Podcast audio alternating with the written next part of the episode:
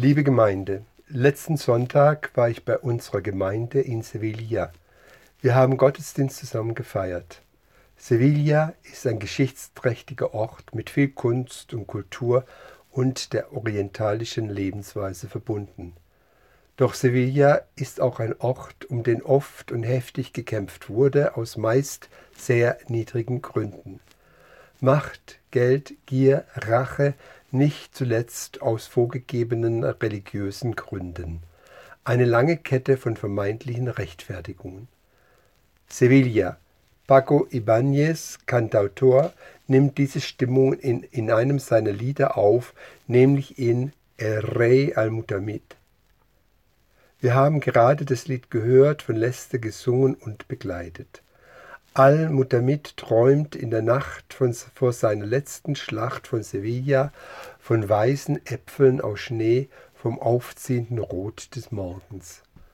Noche de miedo en Sevilla, víspera de la batalla, y el rey Al-Mutamid en el sueño contemplaba la dulce fruta de nieve.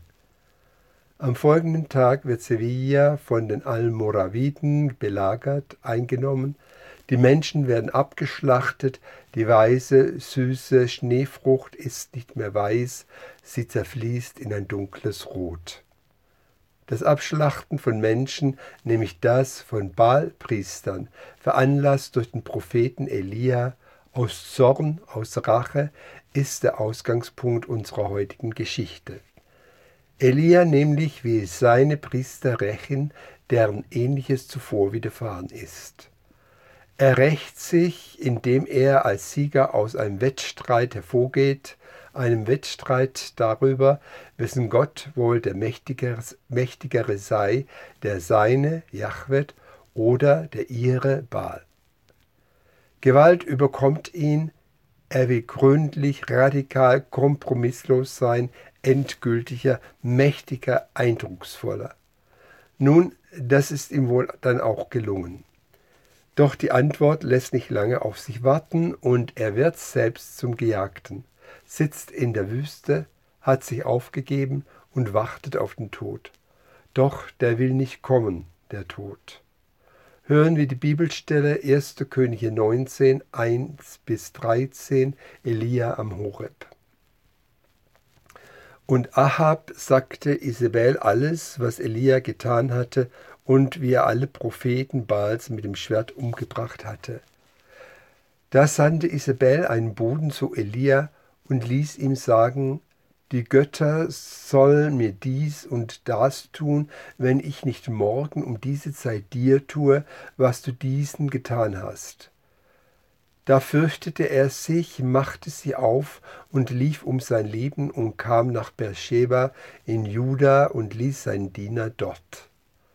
Er aber ging hin in die Wüste eine Tagesreise weit und kam und setzte sich unter einen Ginster und wünschte sich zu sterben und sprach, es ist genug, so nimm nun, Herr, meine Seele, ich bin nicht besser als meine Väter.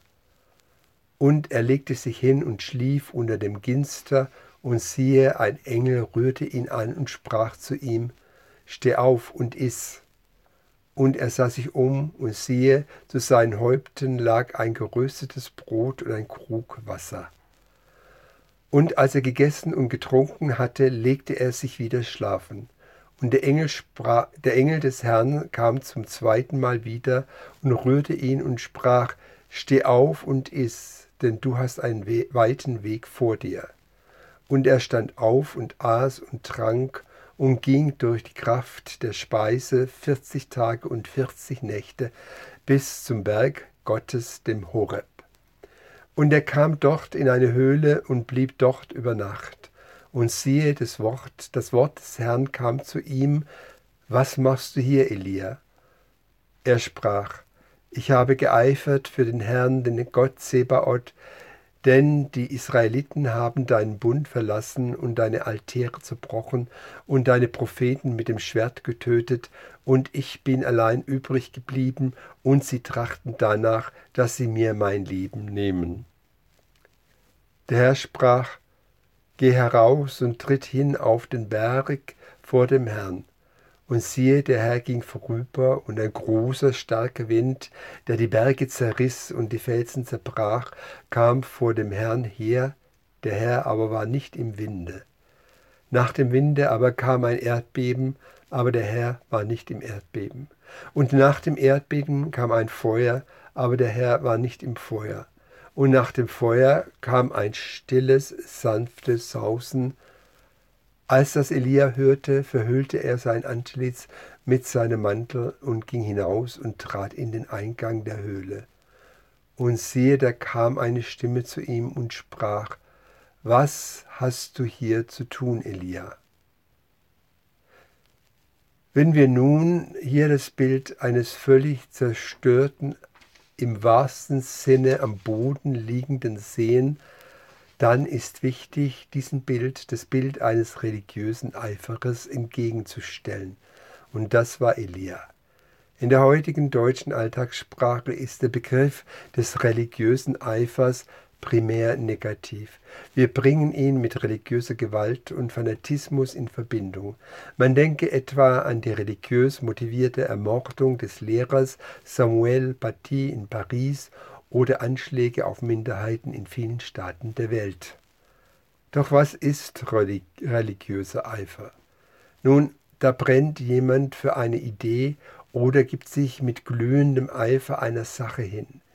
Die zur Beschreibung von Eifer dominierenden Bilder von Hitze, Glut und Feuer bedeuten, deuten darauf hin, dass wir es mit der leidenschaftlichen, identitätsstiftenden Hingabe an eine Sache oder Idee zu tun haben, die kompromissloses Handeln fordert.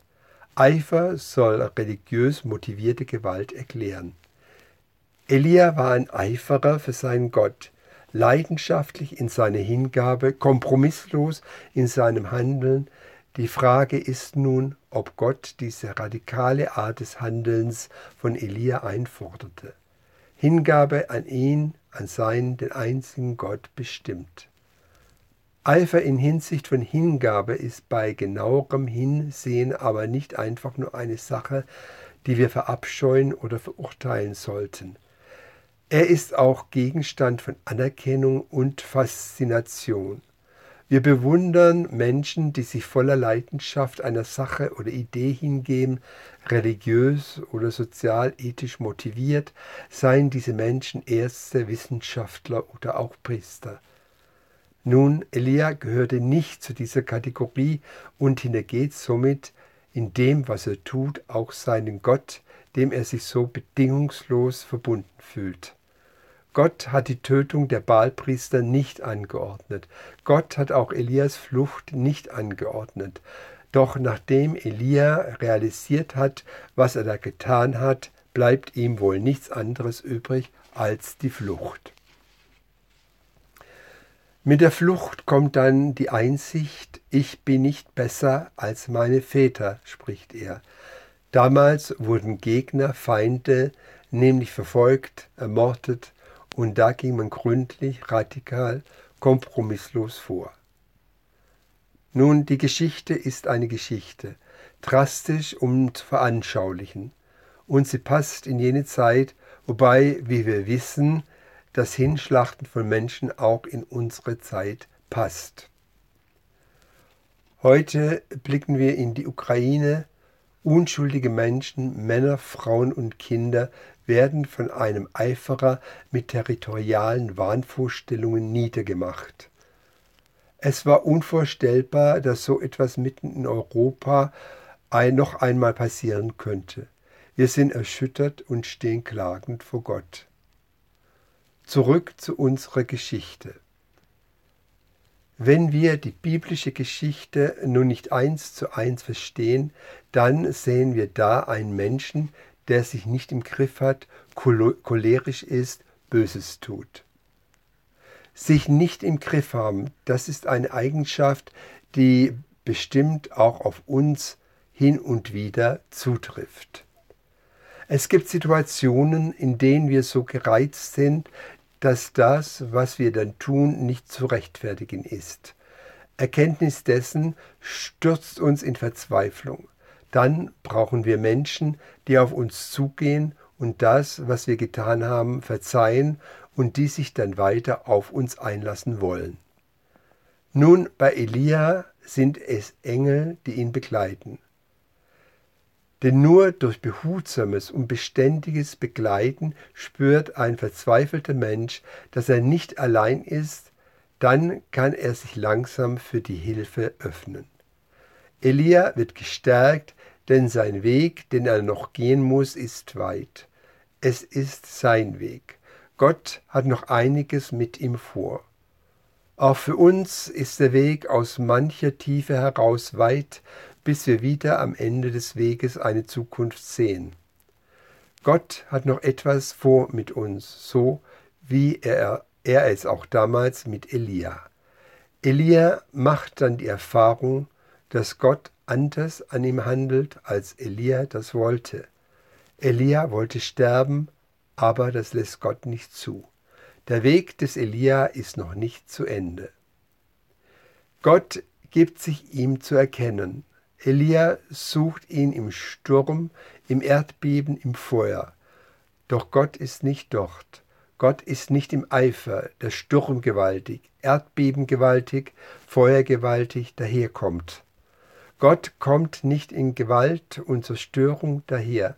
Er hinterlässt keine mörderische Spur. Gott findet Elia im Hauch des Windes, so wird seine Begegnung mit Gott zur Rückkehr ins Leben. Durch das Wort Jahwes ist der, Mund, ist der Himmel gemacht und sein ganzes Heer durch den Hauch seines Mundes, wie uns im Psalm 33 gesagt wird. Und wie geht es mit Elia weiter? Nachdem Gott sich ihm zu erkennen gegeben hat, erhält Elia von ihm einen Auftrag. Er bekommt neue Kraft, Zukunft wird eröffnet für ihn selbst und auch für das Volk Israel. Neue, neue Könige sind verheißen, auch ein Nachfolger für ihn, den Propheten. Oft stellen ja Menschen in Krisensituationen die Frage nach Gott manchmal als Hilfeschrei, manchmal als Stoßgebet. Sie spüren, dass sie sich selbst nicht helfen können und dass nur Gott etwas ändern kann. Die Geschichte von Elia macht Mut, gerade dort, wo wir mit nichts und niemandem mehr rechnen. Er begegnet uns vielleicht anders, als wir es uns vorstellen und wünschen. Sicher nicht im Sturm, sondern eher leise, wie ein Hauch, und vielleicht ist es uns auch sehr viel später dann bewusst, dass uns hier Gott begegnet ist. Ein Hauch, ein Gedicht von Unbekannt, leicht verändert. Es war ein Hauch, es war ein Traum, genau wie Träume eben sind. Zerbrechlich, schwebend, greifbar kaum ein erster Frühlingswind. Es war so sanft, als wäre es nicht, nur irgendwo und irgendwie ein Streicheln, Flüstern Dämmerlicht, nie war es ähnlich, nie. Nur du und ich, nur ich und du, Vertrauen, Nähe und Verstehen, und schließe ich die Augen zu, kann ich dich deutlich sehen. Gott, so lass es weitergehen. Der Krieg, die Schlacht, das Abschlachten von Menschen war Ausgangspunkt der Predigt.